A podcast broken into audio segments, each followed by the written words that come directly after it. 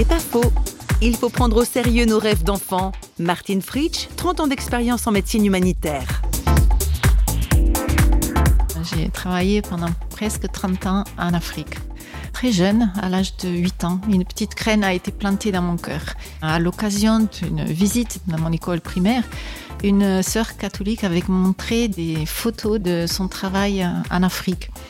Et je me rappelle être rentrée à, la maison ce jour-là et avoir déclaré à ma maman, quand je serai grande, je soignerai les, petits-enfants en Afrique.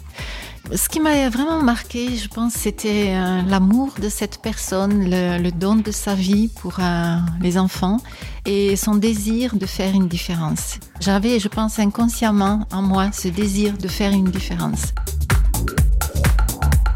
C'est pas faux, vous a été proposé par parole.fm.